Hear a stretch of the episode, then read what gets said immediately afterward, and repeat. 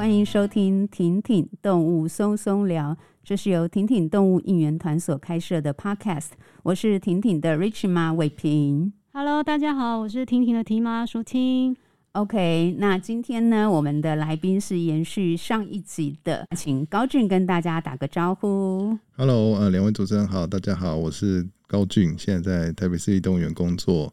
那我同时是呃 IUCN 呃国际自然保育联盟保育计划专家群的成员，请尹昌也跟大家打个招呼。大家好，我是尹昌。好哦，那今天我们上一集其实真的时间不够，所以呃基本上是真的还聊不完。但是呢，我们今天还是就是再进入到另外一个也很重要的主题。那这四个字，大家其实关心动物保护保育的都听过。但是我们可能对真正的内涵的理解，我觉得是值得我们再多学习的。所以今天要请高俊来跟我们多聊一下有关于动物福利这个部分。所以高俊可不可以先跟我们讲一下动物福利，就是从定义到实际施作上面，动物福利这四个字的意义在哪里？哎、好，首首先动物福利它其实因为其实欧美有经过非常多长期的研究哦，所以其实过程中有出现过不同的定义。那我我不讲太太细节的东西，那我讲我理解的，用白话文说出来，那其实就是在一只个体，好，是个体，它是回到个体，他说他不是讲物种，他也不是讲群体，他是讲一只个体，就是你我他，或是这只动物，好，这只动物在特定时间它的生活品质，就是它的动物福利。OK，哎，所以我们不会讲说，呃，这只动物这一辈子的动物福利。是是怎么样？你可以说它的平均可能是 OK 的，对。但是通常我们会会会关注的是它当下那个时候的生活品质。了解，OK。那想请问一下，这个应该是我之前其实，在尹昌的走进动物园看到展分享，就是有提到 animal welfare 跟 animal well-being 的这两个名词，基本上其实也是有差异的，对不对？嗯，这个东西以前的话，在台湾的动保圈很喜欢把 well-being 翻成福祉，然后 welfare 翻成福利。不过就是长期以来这两个名词在定义上面，它都是一个模糊不清的状态。然后就是在前阵子，美国动物园水族馆协会 AZA 他发表了一个策略方针，就是接下来他们的成员去执行，应该说在关心动物园的动物福利的状态下，他们要用什么样的态度去面对。那他就重新定义了这 well-being 跟 wellfare 这两个名词。他们把 well-being 定义成动物当下所处的那个状态，也就是高俊刚刚讲的福利。那么 welfare 他们去应该说去把它定义成我们要去界定动物所处的状态背后所需要的背景知识以及科学原理，所以把它变成福利科学跟福利状态的这两个概念，就是去进一步的区分这两个用词的时机之后去避免。就是混淆这样子。了解，所以回到高俊刚才讲的这个动物福利的定义，其实比较是 well-being 就是了。如果台湾人又喜欢翻译的成福祉，所以应该说个体动物在某在每一个当下，它是不是处于一个它相对应该要有的一个舒适状态？我们这样讲好了，它其实应该算是呃 animal well-being 的领。的范畴对不对？应该说，美国动物园水族馆协会最近提出了这一个看法。Okay. 不过，因为用词主要还是沟通上面的，是是是，就是能够顺利沟通比较重要，所以就是还是要结合台湾的时空背景，还有目前当下的状况来看，所以应该暂时都还是会用动物福利。动物福利，嗯，对，因为我觉得那就是用词的一些问题，因为可能每个人的定义会稍稍有点不一样。对，OK。但就是方便沟通啊，至少在沟通的时候，我们要知道今天讨论的重点是哪个部分就是了。嗯、所以，我们今天就是讲到动物福利，讲的其实比较是个体动物的状态就是了。好哦，OK，那确实就是应该说，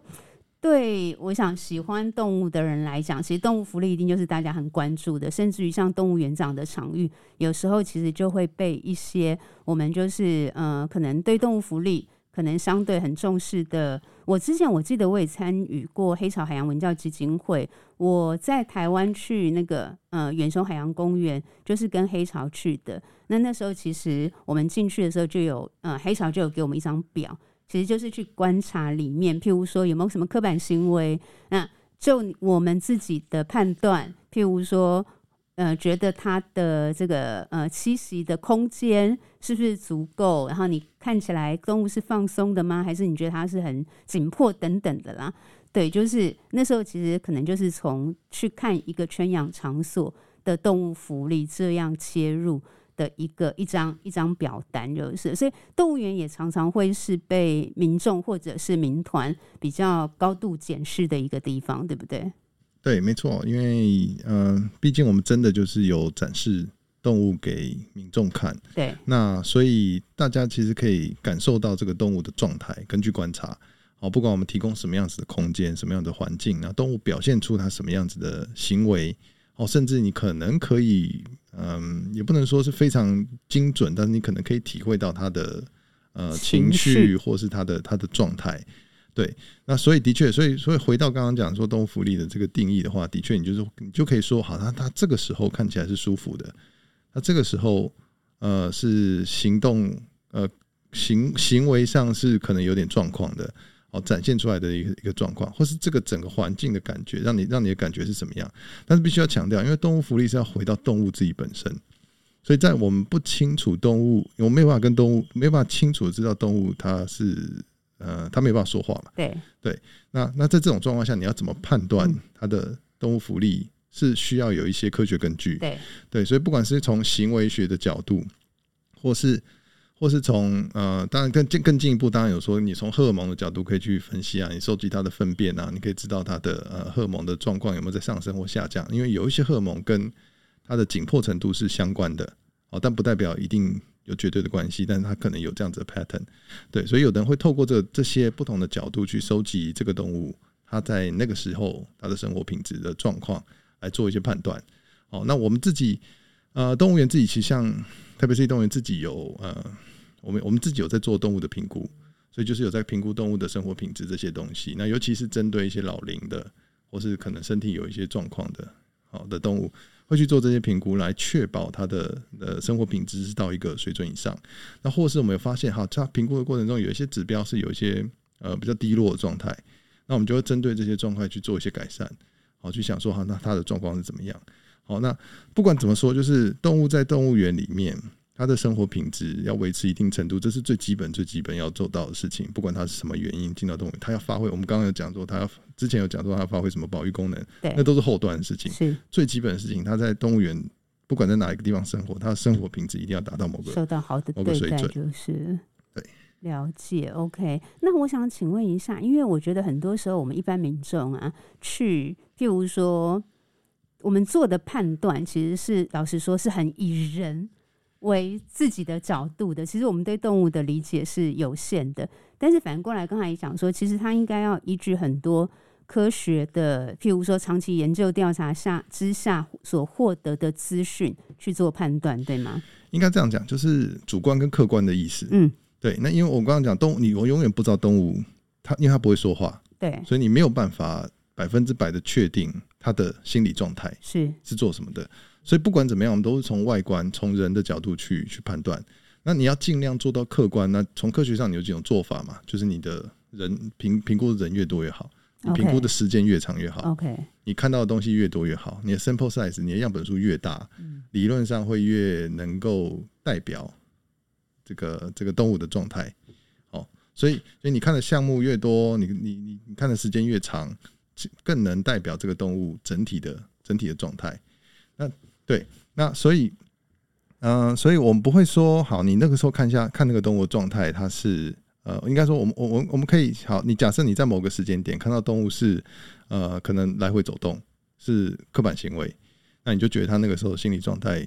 可能没有那么好。哦，虽然刻板行为本身是协助动物去克服一些心理状态，那个行为本身是是对动物是有帮助的，要不然它不会做不会做这件事情。好，但是他出现的这个行为显然是有一些心理状态的状况。那你可以说他当下那个时候的动物福利没有非常非常的好，因为他必须做这件事情来协助自己度过那段那段时间。对，但是你没有办法看到整体，是对，所以这是主观跟客观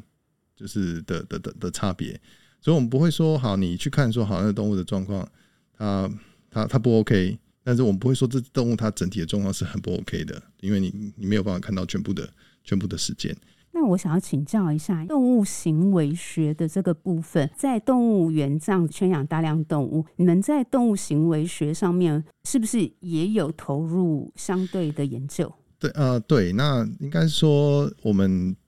你要照顾动物，其实很重要一件事，你要了解动物。对，那了解动物，除了从这个物种本身，我们一般知道它在野外栖地的行为需求、生活环境、行为的的。模式一整天的模式，或者它有一些需呃，比如说它要游泳，它能游泳；要爬树呢，它也需要爬树。这些最基本的东西之外，还有个体自己本身的差异。嗯，因为每一只个体它们都有不同的，所以其实动物福利是回到个体，所以还是一样。好，所以所以针对个体的行为观察，还有行为的了解，甚至个性，我们想讲的，它会影响他的行为跟他的需求。那这些东西都是平常工作人员要非常能掌握的了解的状况。所以因为。它这不是一一成不变的，它会一直一直改变。那包括他们自己，呃，如果是社社会型动物，他们甚至有社会关系，呃的变化，或是地位的变化这些东西，然后其实是，嗯、呃，怎么讲呢？就是包 包罗万象。那那 keeper 等于说是，呃，现场的工作人员也是这世界上最了解他们的人，所以他们其实花非常非常多的时间在观察，然后理解，然后做出觉得，嗯、呃，对这个动物最好的、最有效的改善。了解，所以我想到那个尹昌讲到那个第四集的时候，所以可能虽然我们的节目力量很小啦，但是也顺便提一下，就是动物园里面的这个留才、育才跟跟长期就是给予这些人才的照顾，甚至于薪资的成长，可能都要都是重要的，因为一位 keeper 他对一只动物陪伴越久，他累积的的。理解可能越深嘛，他给予动物的照顾也越好。但是大家都追求成长啊，我们人在社会里面，我们追求不管知识的成长、心灵的成长、精神以及经济层面的成长。这个虽然可能是全世界动物园都有的压力啦，但是我也希望，既然台湾某些事情可以做到世界，跑在世界的前面，我真的觉得，如果台湾我们一直在。很喜欢政治人物，很喜欢讲说，很喜欢讲说那个国家文明社会看对待动物。那对待动物，我觉得很重的重要的也是对待照顾动物的人，因为动物要好，其实谁在一线最接近他们的那些人，必须要被这个社会支撑，我觉得是很重要。就顺便提一下就是了，因为觉得很关键啦，真的很重要。是是是，这个其实都有在努力，而且其实近年可以看出来，台湾社会对于动物园的看法，我觉得是有一些改变的。嗯嗯。那尤其是在你说你你现在跟一般人说你在动物园工作，跟十年前你跟一般人说我在动物园工作，得到的反应其实会有点不太一样。那我讲这是就是民间有改变，那民间的力量其实是最大的，对，最大的力量。那只要只要大家同意支持，然后动物园其实是个非常专业的工作。那我觉得要争取更好的待遇啊，嗯、或是我们建立更有效的训练制度。对，那让让真的从业人员，就是动物园从业员知道自己在干嘛，然后也认同自己的工作这件事情，我觉得是非常有帮助的。所以一定，所以绝对是民间的的，就是大家怎么看这件事情。那接下来什么叫做 Caring for Wildlife？哦，它其实是一本书，就是世界动物园及水族馆协会。哦，全世界的动物园水族馆协会的这个组织，它在二零一五年的时候出版。那它其实就是针对动物福利。好，那呃，台湾可能这几年大家比较有感受到，就是 NGO 比较活跃，有在提这个议题。但其实，在欧美三十年前就开始有非常多的民众很在意这件事情。然后，当然，动物园水族馆协会也开始。呃，很在意这件事情，然后开始呃认真的讨论说，好，那到底什么是动物福利？是，那我们应该怎么做？哦，那所以在二零一五年的时候发表了这篇呃，应该说是这本书啦。那它里面就是针对动物园跟水族馆协会要怎么去做动物福利的呃认知，还有呃评估，然后怎么改善，哦，然后怎么跟民众沟通，哦，所以里面就有蛮多章节，好，去去告诉说，哦，你应该要。呃，要注意哪些事情？那哪一些是基本的概念你要处理？哪一些是我们现在认认为比较好的做法？哦，那如何跟现场沟通？那我自己本身琢磨比较多的是里面有关于蓝色设计的的章节，蓝色设计，对，OK，对，这很重要，就，就不会演。我在动物园工作九年，我学最多的是工程，OK，工程，对，我是生物背景，我是我是呃生科系毕业，欸、生态所毕业的，但是 进到动物园，哦，我学的最多不是说哈，那这个动物是怎么怎么行为，或是怎样，我我是动物行为背景，是对，但是呃，结果处理最多的是工程。因因为因为环境的塑造，或是提你提供什么样子的环境，你提供什么样子的工作环境给工作人员，给动物生活，其实它影响非常非常大。那很多时候，尤其是三十年前或二三十年前的呃蓝色的设计，可能已经不符合现在所谓我们对动物福利或是对动物照顾管理的的要求，不管是国际规范，或是自己心里面的那把尺，哎。所以要改善这个问题，最后最后很多时候都要回到工程去，因为你变成你要整个房间啊改善啊，地坪啊改善啊，或是它的栖架啊，或是水池啊、屋顶啊这些东西。嘿，那所以所以我花了非常多时间在了解怎么做对动物是比较好的，就是空间的设计。对，然后花很多时间去去了解这些，然后也实务的在。动物园推动几个案子，然后去说好，那至少我们新做出来的东西是符合国际的规范，那动物使用上没有太大的问题，然后人员操作是安全的，哦，所以大概我比较琢磨是哪块。那如果是那一块在那本书里面的话，他就会强调说，第一个你要知道什么是现在最科学有证据的动物需求是什么，然后根据这个需求，然后。把它当成你要去蓝色设计的最重要的指指标之一，因为你要先符合动物的需求。那后面还有提到说，好，那这些你有没有什么新的 idea 啊？你可以分享给大家。然后还有你在这个蓝色设计的时候，你要告诉民众我们如何设计这个东西，然后让动物福利如何融入动物福利，然后告诉民众说，好，那民众你可以做什么事情让动物福利，要增进动物的的福利，不管是在野外的还是在在在那个域外的。可以给譬如说一两个具体的案例吗？像举例来说的话，这本《Caring Wildlife》它是在二零一五年发布的。那其实，在二零一七年，一个很知名的动物园设计师，他叫做 John Cole，他有在波兰的一次研讨大会里面去提出一个概念，叫做“新五大自由 ”（New Five New Five Freedom）。然后，这个新五大自由，它又是集中在动物的 competence，也就是现在我们所谓的素养或者技能的上面。它这个概念，它指的就是在动物园或者其他的圈养环境里面，我们提供给动物的，不管是蓝色，然后或者是他们的栖地，或者是我们日常照养的一些流程，必须帮助动物获得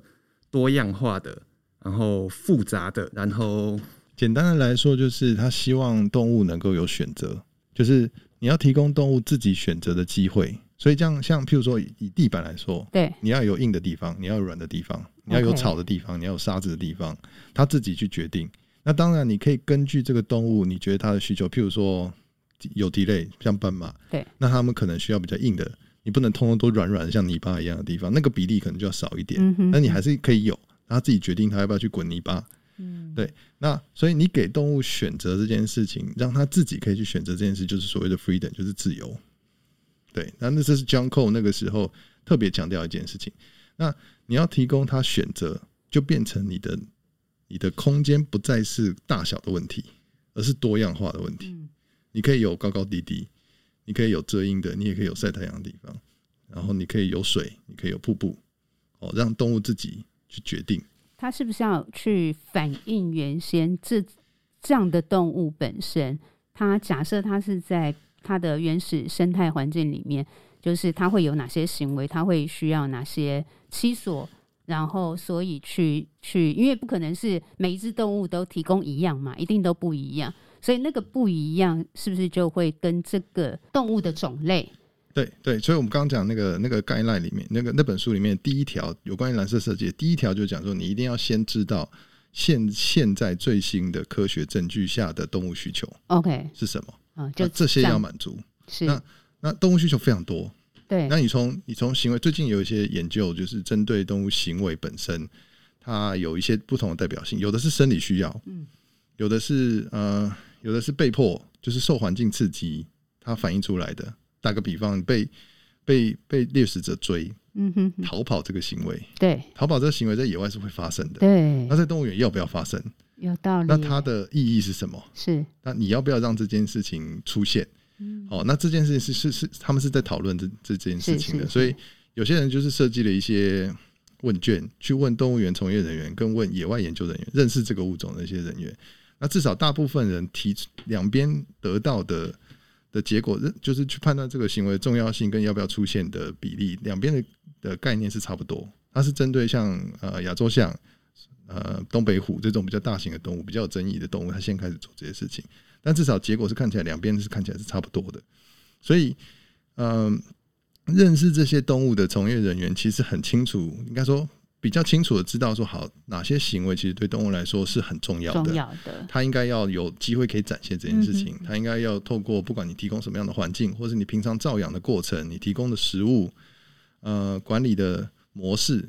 可以让它去做执行这些这些行为。哎，那那个这个这个东西其实又回到动物自己本身了，因为动物自己本身的状态才是动物福利最重要的事情。那刚刚讲比较远是说 蓝色设计，因为你蓝色设计对了，它才有机会。出现这些行为，对，就像我们刚刚讲到，很多动物它们与生俱来的，不管是爬树或者游泳这些东西，其实都是跟它们所栖息的环境息息相关。它们并不是一出生就有这些技能，而是在它们出生之后跟环境的互动的过程中，慢慢去发展这一些技能或克服。对，所以就包括像刚刚讲到的复杂性、多样性、选择权跟控制权。最后就会回归成刚刚讲到的 competence 素养这个东西，去帮助动物在动物园里面有办法去掌握他们自己的生活。我自己的案例啦，就是我我我执行在动物园执行过，就是像大猩猩，一般人可能称金刚猩猩，金刚猩猩的生生活呃空间改善。那还有另外一个另外一个案子，是我们当年要引进非洲野驴的时候，我有去改善非洲野驴的空间，要准备让它进来的空间，所以。呃，以大猩猩的例子来说，就是我们去活化它一些不同高层，就是不同高度的的环境，让动物更容易的去使用。譬如说，以前可能是拿来做防逃，所以会做一个呃凹场地的边缘会有一个凹下去的壕沟，壕沟哦，壕沟。那那个壕沟本身它其实是可以变成动物生活空间，所以我们增加了一些阶梯，让动物上下是很方便。然后那就是变成它的生活环境一环。那以前可能不去活化那块，主要原因可能是动物下去之后，民众就看不到。对对，但是我们我们现在的的逻辑不是说你要让动物百分之百的时间都被人看到嘛？因为动物有它自己需要隐私的事，这个事情从这个角度去想了。对，那所以从这个角度，我们就其实没有很在意说动物一定要百分之百时间让民众看到，虽然民众会很。说我花了很多时间来到这里来，我就是想看到什么什么什么什么的。但是我觉得这个就是要让民众理解，开始学习。对，那所以所以活化这活让让场地里面的的变化越来越多，然后包括后场的管理的的需求，那这些东西去做做改善，那动物就可以有效的呃使用它想要使用的空间。那包包含呃必要的时候，我们让动物可以自由进出后场跟外场。那晚上要休息的时候，让他自己选择他想要在哪一间房间生活。那我们的工作人员都可以很方便的做管理，比如说你们要开啊、要关啊，这些东西都不会受到动物的影响。哦，你可以用科技的方式，你可以用设计的方式去解决这个问题。那非洲野驴的状况是，当年我们的沙漠区比较像森林，哦，因为 因为台湾的气候，你说要在台湾创造沙漠几乎是不可能的事情。对，所以我们后来。咨询了就是野驴这个专家群，那他们建议说，因为它的体需要磨，它毕竟它没有像在在在伊索比亚、厄立垂亚那边生活的时候，它必须要到处找食物、跋涉找食物，所以它的走路的蹄的走路的比例比较低，对，然后蹄的磨损会比较少，所以他建议我们硬质的地地坪越多越好，多一些，比例要多一些，对，但是不能全部，所以所以最后设计的结果就是有一些看起来像是沙像是。荒地的水泥地，那它其实是水泥跟土混合的，然后追然后追加几个沙沙坑，然后让动物可以自己选择它要去遮阴的地方，还是要去沙坑里面，然后让他们可以有跑步的空间啊，这些这些基本的需求，然后设计出来，然后重新做改善。然后，包括后场的大小空间，符合医疗的需求，符合动物做隔间的需求。因为他们吃东西的时候需要一间一间自己吃，吃完之后他们可以在一起。哦，所以这些东西都是我们工作上需要的，动物也需要的东西。所以我们在蓝色设计上就一定要满足这些这些需求。那我想要就是一样在请教啊，譬如说以就是最早其实会邀请尹昌，其实就是看尹昌的文章嘛，有关于新竹动物园的，就是。新竹动物园的那个那个呃长臂猿，它的圈养环境 有办法改善吗？呃，我丢一个难题，不对，不好说难题，应该这样讲，就是呃，我们都知道长臂猿它是树栖的动物，是。好，那但是不可讳言的是在，在在在在动物园的环境里面，有时候长臂猿它是会利用地面的，对，有你。有时候就是会看到，因为他们并有啊，在野外，他们之所以一直留在树上，是因为掠食者，还有嗯，主要是下到地面是会比较危险，然后还有主要的食物都在树上，对对，所以所以从这个角度，他当然在野外待在树上几率就非常高，就已经可以满足他生活大部分的事情。可在动物园，如果我们没有办法做到，我们也没有必要去说你下到地，我们就就就就就害，就是放掠食者在那，让你一直待在树上，所以他可以自由选择。是，它要在地上还是在树上这件事情，对，那所以所以最好的做法是是回去评估那只动物它到底利用的空间的的比例大概是哪些地方，那有没有不足的？因为我每次去它都很无聊的蹲在地上，这个也可以回归到刚刚讲的 competence，就是我们的想象中长臂猿它是要会爬树的，可是如果他们在先前的环境中没有提供它这样的机会，让它去发展相关的技能。那么可能这也是需要通过一些饲养管理或者说动物训练的手段，去让他们习惯在树上生活这一类的东西。对，如果是他，譬如说，好，我们真的评估下来，结果他就是一直坐在地上。那他不上树的原因可能是什么？可能是因为树上没有他适合休息的地方，树上没有吸引他上去的东西，比如说没有食物在上面。那那这个时候你就可以重新改善你的做法，譬如说你让 keeper 容易把食物送送到树上去，所以至少他在。喂食的时候，它必须要爬到树上面去，或是树上面要营造一些让它可以遮阴，或是觉得够隐蔽的地方，让它觉得树上是舒服的。至少我的观察，我的有限观察，是因为我觉得那个那个环境相对小嘛，然后树我印象就是一棵，就是就是很少就是了，所以也没什么遮阴。那自然在树下可能比树上好一点，所以他就待在树下。我我猜是这样了，但是就觉得说有没有什么可以。就是至少在现有条件之下，能够再多改善，给他一些多一点行为丰富化的可能性之类的。对，所以那个是就是要去评估那个动物自己本身的状况，了解，然后看说能够提供更更更多的选择给他，嗯，然后看能够能够怎么样做到。对，那个东西其实最后你就是回到你当初蓝色是怎么盖的，你当初蓝色是怎么设计的，对，哦，所以就回到了你的工程。那一环，嗯，哎、欸，你提供什么样的环境？也要顾及现场操作者的管理的难易度啦。对，毕竟就算我们真的把它改得非常好，做长臂猿二十四小时都在树上不下来，那到时候就是饲育员会头痛，他们到底要怎么去进行，不管是清理啊，之后或者其他的一些相关工作。所以就是要结合现场的状况去评估，怎么样做是对动物还有现场工作人员比较友善的方式，然后慢慢的去推进。那就蓝色设计这一个部分啊，对我们就是关心动物的人来讲，一定是像刚才有提到壕沟嘛，反正民众看不到，像我们一定是赞成的。但是在整体动物园蓝色设计上面，是不是一样？还是一定程度就是要考量到动物福利最为优先，然后照养员怎么样让照养员可以。去安全的，然后能够顺畅的去执行他的就是照养的工作，帮助这个动物得到对的动物福利也很重要。但是民众这一个区块会不会成为一个往往会出现拉扯的地方？就是要满足民众的话，就必须要放弃一定程度的动物福利的的他的他的坚持。应应该是说，动物福利是不能被妥协了。OK，我觉得这件事情是要和先续命的，因为我们已经讲了，不管动物是什么原因，它要扮演什么角色，它它到它到人照顾的空间中，我们就必须要提供合理的动物福，它的生活品质。是。对，所以这件事情我觉得没办法妥协。Okay, 所以譬如说，你不能说，因为就就像我们刚刚讲的，不能说因为民众很想要看到这个动物，对，所以我们就设计它没有躲藏的空间，完全从光是这样讲你就觉得不合理。是。对，所以还是回到动物身上，你一定要让动物有能满足动物自己的的行为。那在这个条在这个条件下，你可以用巧思，你可以用设计，让动物在舒服的状况下被民众可以看得到。嗯，好，所以像像台湾的物种其实非常难展示，因为台湾的物种是很多都夜行性，对，啊，或是很小啊，很害羞，对，哦，所以像穿山甲就非常难展示，啊、所以所以我们想尽各种方法，所以最后就是让他平常喜欢睡觉的地方是有一个窗户可以看得到，因为他平常就躲起来看不到。嗯嗯，那水獭也是，他会睡觉的地方，我们不管是用用用呃用呃监视器放荧幕给大家看，对对，或是透过玻璃让大家去看，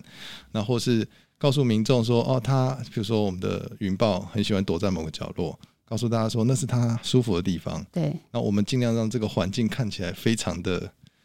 原始，让很对对参观者非常不友善，因为因为太非常复杂，你根本很难找到动物在里面。但是我们只能透过说，好，我告诉你动物在这里，那你找找看，如果它在，那就是看看得到，那剩下就是你要碰运气。嗯，这个也是像刚刚高俊在讲 caring for wildlife 这里面，他有提到，就是我们必须要让民众去理解说动物园这样子设计的原因是什么，之后帮助他们去。就是用不同的心态来看待在动物园里面参观动物的这件事情，就是严格就是讲的比较简单一点，你是到动物的家里面来，但他要不要接客是他决定的，不是好像你是付钱来看秀之后，他你来了，然后他就必须要表演给你看，就是在这一个前提之上，动物园必须要做出足够的解释跟诠释来帮助民众用这种方式看待。对，那还有包括管理的部分，那我可以举一个例子，就是这几年我们。改变草食动物，就是像斑马、有蹄类，就是呃有蹄的这些大型的动草食动物的后场。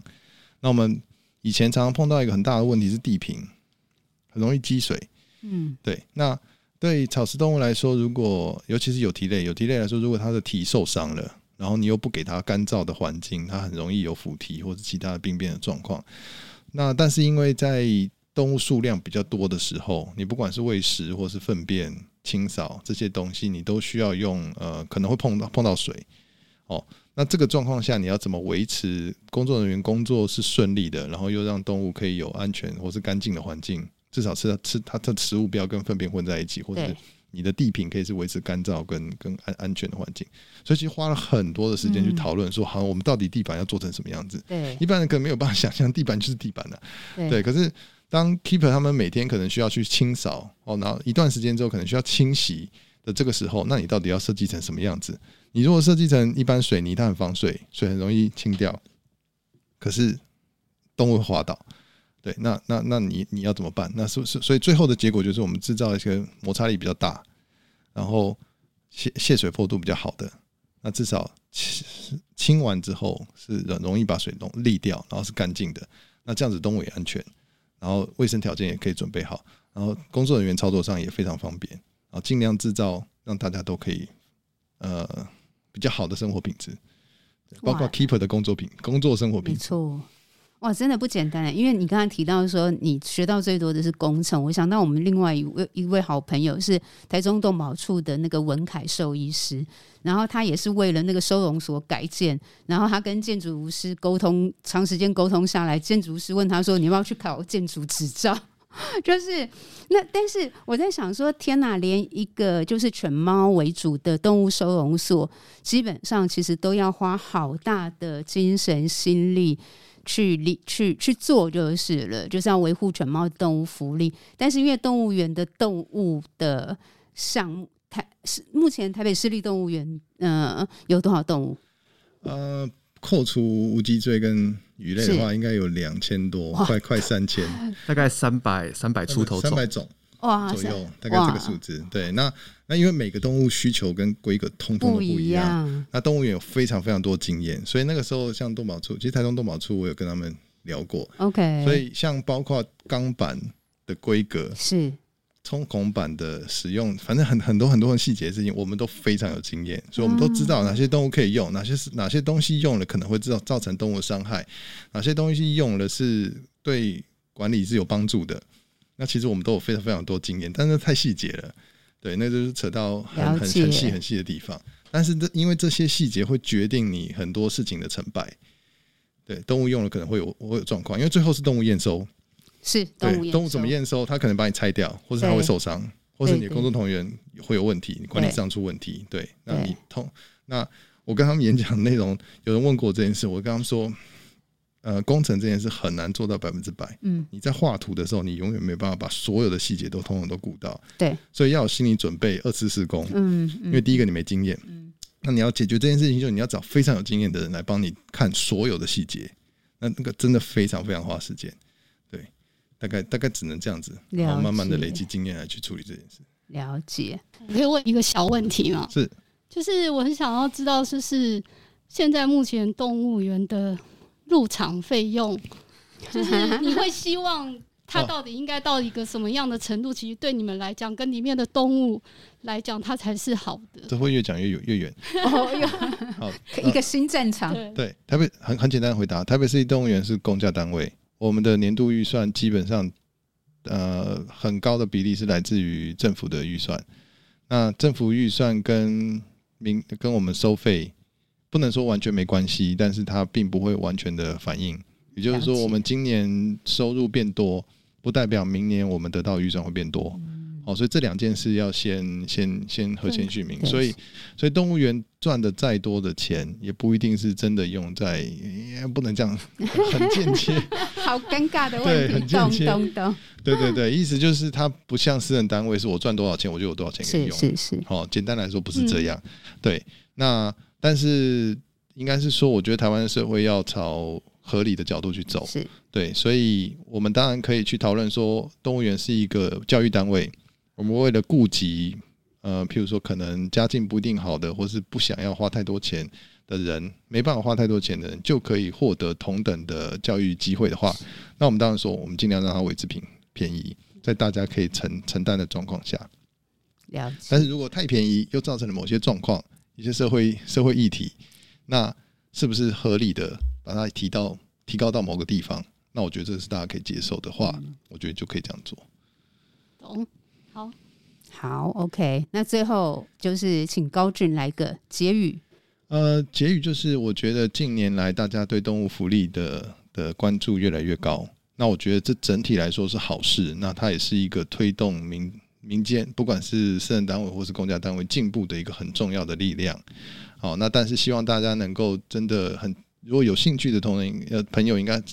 进一步的去了解什么是真的动物福利，是那各单位在这个地方真的实际上真的努力的状况是怎么样？嗯，那全世界其实都朝这个方向去走，那我相信台湾跟各单位应该也都是朝这个方向去努力。那最终最终还是回到动物身上了。那希望动物能够都有很好的生活品质。好，谢谢高俊。那尹昌也帮我们就是简单分享几句好了。嗯。呃，我最后简单分享一句，我之前帮国教署写动保教材的野生动物篇里面有关于动物园的章节时候，在动物福利上面特别提到的一句话，就是当管理成为事实，去保障动物的福利就是你的义务。嗯嗯，然后就是该怎么讲，就动物福利它不是一个你有或没有的东西，它是一个程度上面的。那只要当动物福利，就是当人跟动物产生交汇、利益产生冲突的时候，我们就必须要去。